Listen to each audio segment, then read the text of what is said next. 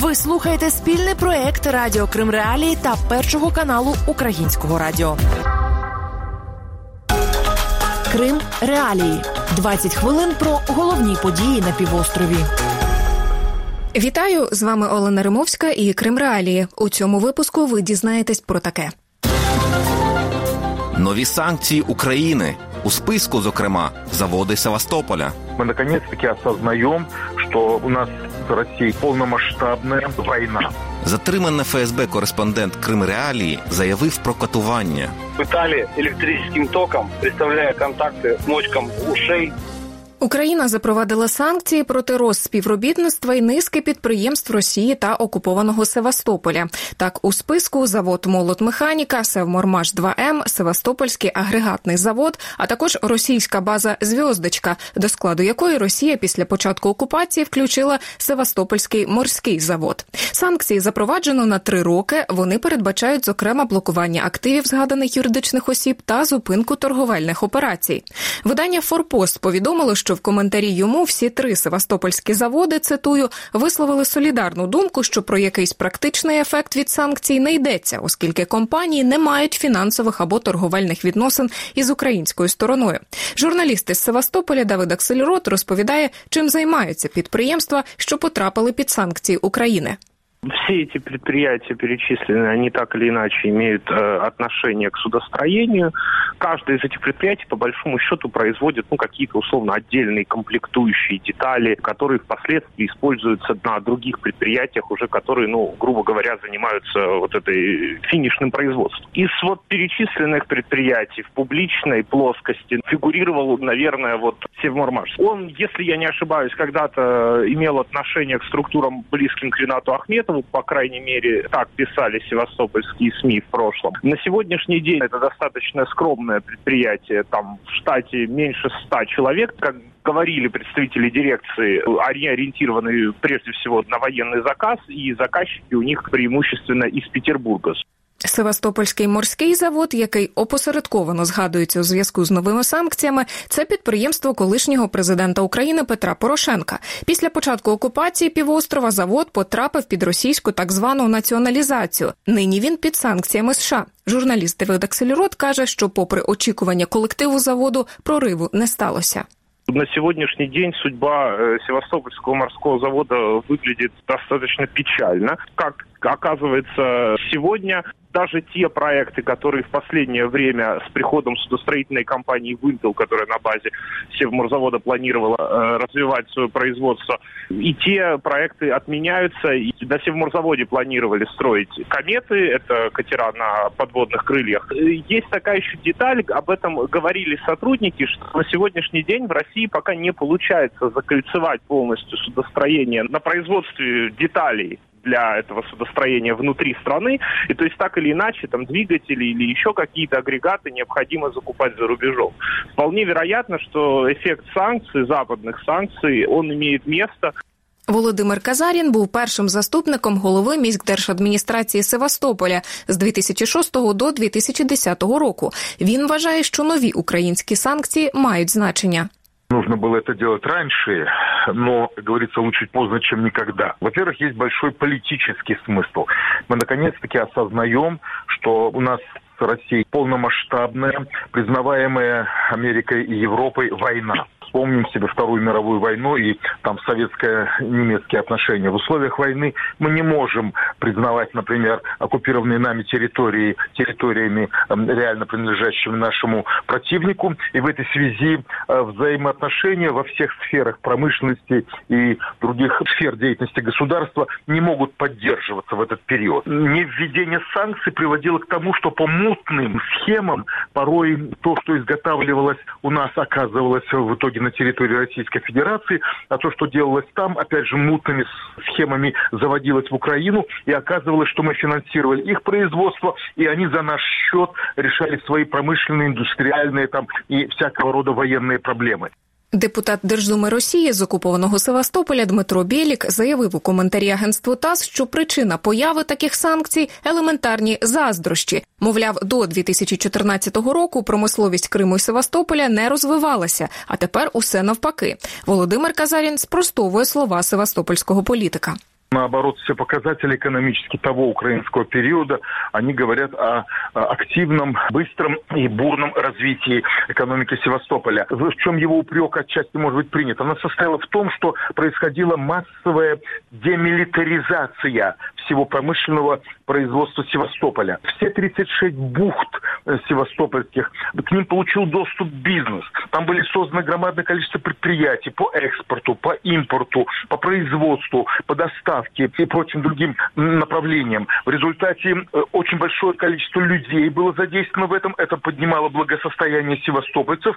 И кроме того, большое количество предприятий, они давали хорошую налоговую базу, и они очень сильно пополняли бюджет Севастополя. А тим часом колишній представник президента України в Автономній Республіці Крим Борис Бабін звернув увагу на те, що новий водозабір під Сімферополем обладнаний турбінами німецької компанії Сіменс. Хоча західні санкції, нібито виключають поставки в окупований Росією Крим такого обладнання з ЄС. Антикорупційний проєкт Сканер пише, що московська компанія, яка займалася монтажем водозабору для придбання насосів, скористалася схемою, що дозволила їй приховати реальне призначення оснащення. Ви слухаєте Крим Реалії. Позаштатний кореспондент проєкту Радіо Свобода Крим Реалії Владислав Єсипенко підтвердив, що зазнав катувань з боку російських силовиків. ФСБ Росії затримала Єсипенка в Криму 10 березня. Цього тижня він уперше поспілкувався з незалежним адвокатом і повідомив у суді, що після затримання його катували. Розповідає російський адвокат Олексій Ладін, який відтепер захищатиме Владислава Єсипенка. Он действительно пояснил, что после задержания его двое суток держали в каком-то подвале, ну, в каком-то помещении, предполагает, что это где-то было в районе Балаклавы, и испытали электрическим током, представляя контакты мочкам ушей и голове, а также избивали ногами там, по туловищу, по ногам, принуждая к самооговору дачи так называемых признательных показаний.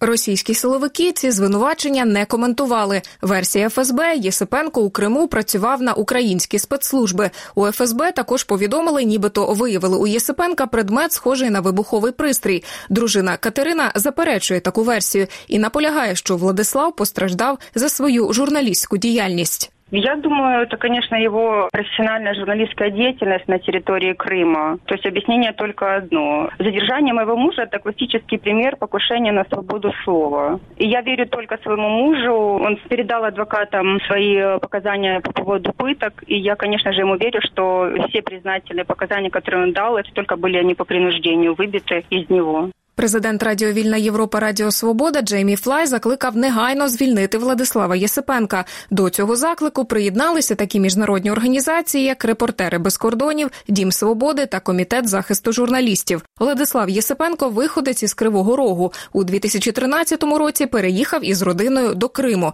Після початку окупації повернувся на Дніпропетровщину. Періодично їздив на півострів. Зокрема, готував матеріали для Кримреалії. Єсипенко непрофесійний журналіст. Його сестра, кореспондентка газети Факти, вже у зрілому віці Владислав вирішив наслідувати її приклад і став громадянським журналістом. 28 березня дружина Владислава Катерина Єсипенко звернулася до президента України Володимира Зеленського з закликом посприяти звільненню її чоловіка. В ефірі Кримреалії 6 квітня Катерина розповіла, що поки що з офісу президента їй ніхто не відповів. Кримреалії також поки не отримало відповідь банкової на свій інформаційний запит з цього приводу. Ми попросили прокоментувати ситуацію Дарію Свиридову, першу заступницю постійного представника президента України в Автономній Республіці Крим. Ми, як представництво, поінформовані, ми робили заяву і безумовно ми інформували офіс президента про цю ситуацію. Звільнення таких громадян, на жаль, це питання повної відповідальності Російської Федерації. а Ми зі свого боку маємо робити все, щоб на час незаконного позбавлення волі підтримати родину і безумовно виносити це питання, питання незаконного позбавлення волі і необхідності негайного звільнення наших громадян на всі міжнародні переговорні майданчики. Зокрема, і ми, як представництво, комунікуючи з міжнародними партнерами піднімаємо це питання, і я думаю, що це буде одне з важливих питань і при роботі з форматом Кримської платформи. 8 квітня, через кілька днів після розмови Кремреалії з Катериною Єсипенко, з нею на зв'язок вийшла команда представництва президента України в Автономній Республіці Крим. А тим часом український омбудсмен Людмила Денісова звернулася до російської колеги Тетяни Москалькової з проханням перевірити заяву Владислава Єсипенка про те, що російські силовики застосовували до нього тортури після затримання. Раніше до Москалькової зверталася дружина Єсипенка Катерина. Відповіді за її словами досі не отримала.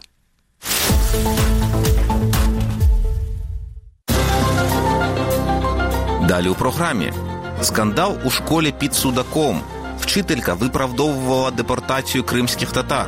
Це не єдиничний случай. У Сімферополя новий очільник, вже п'ятий із початку окупації. Проблему ми не можемо рішити, тому будемо просто міняти мера, будемо тасувати ту каву.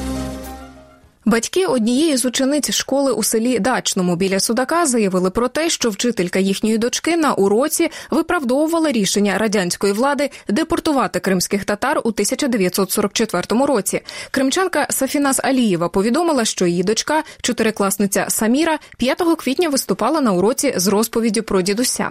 Він воював у лавах радянської армії в роки Другої світової, але у 44-му році разом із усією своєю родиною потрапив під депортацію. Після виступу за версією дитини вчителька Олена Руденко вирішила окремо пояснити класу, що радянська влада депортувала кримсько-татарський народ, бо його представники цитую були зрадниками і допомагали окупантам захопити Крим. Батько Саміри Ульві Алієв розповів Кримреалі, що не здивований ситуацією. Ну, на самом деле, я узнал это изначально не от самой дочери. Она не успела просто сказать. Мне позвонил один из родителей, одноклассниц моей дочери. И он сказал, тут же я переспросил у дочери и узнал в подробностях. Скажем, это не было нечто неожиданным, прям удивительным, шокирующим. Потому что как бы это не единичный случай и не первый раз мой народ да, сталкивается с какими-то фактами притеснения, ущемления незаслуженного. А моя покойная мама, ну, и отец и многие родители многих крымских татар да, рассказывали, будучи в двухлетнем возрасте депортированная, она сталкивалась в то время в школе, в техникуме, в институте, а потом столкнулись мы, столкнулась моя супруга, теперь сталкиваются наши дети. Обурення цим інцидентом вже висловили кримсько-татарські старійшини. Відео з їхньою заявою з'явилося на сторінці руху Кримська Солідарність. Не коментували ситуацію, поки ні в адміністрації школи, ні сама вчителька, ні підконтрольне Росії Міністерство освіти Криму. Слухачка Ольга, яка зателефонувала в ефір Кримреалії, розповіла, що стикалася зі схожими випадками, коли свого часу працювала вчителькою на півострові. Я сейчас проживаю на материковой Украине, сама крымчанка, и 11 лет я работала в школе учителем украинского языка. Я начала работать в 99 году и поработала с учителями, которые работали при Советском Союзе, потом при Украине, и потом уже, когда случилась аннексия, они воспринимали это просто на ура, потому что многие из них откровенно ненавидели государство, в котором они жили, вспоминали Советский Союз и так далее. И вот эти темы, депортация, репрессии, голодомор. Это темы, на которые Украина и Россия имеют совершенно противоположные взгляды, поэтому учителя просто остались теми же, те, которые пережили разные времена, и идеология совершенно не поменялась. Кримський історик Володимир Поляков вважає, що вчителька з дачного діяла щиро. Ее никто не тянул за язык, она решила объяснить и высказала версию, которую она знает с детства, которая звучит каждый день постоянно.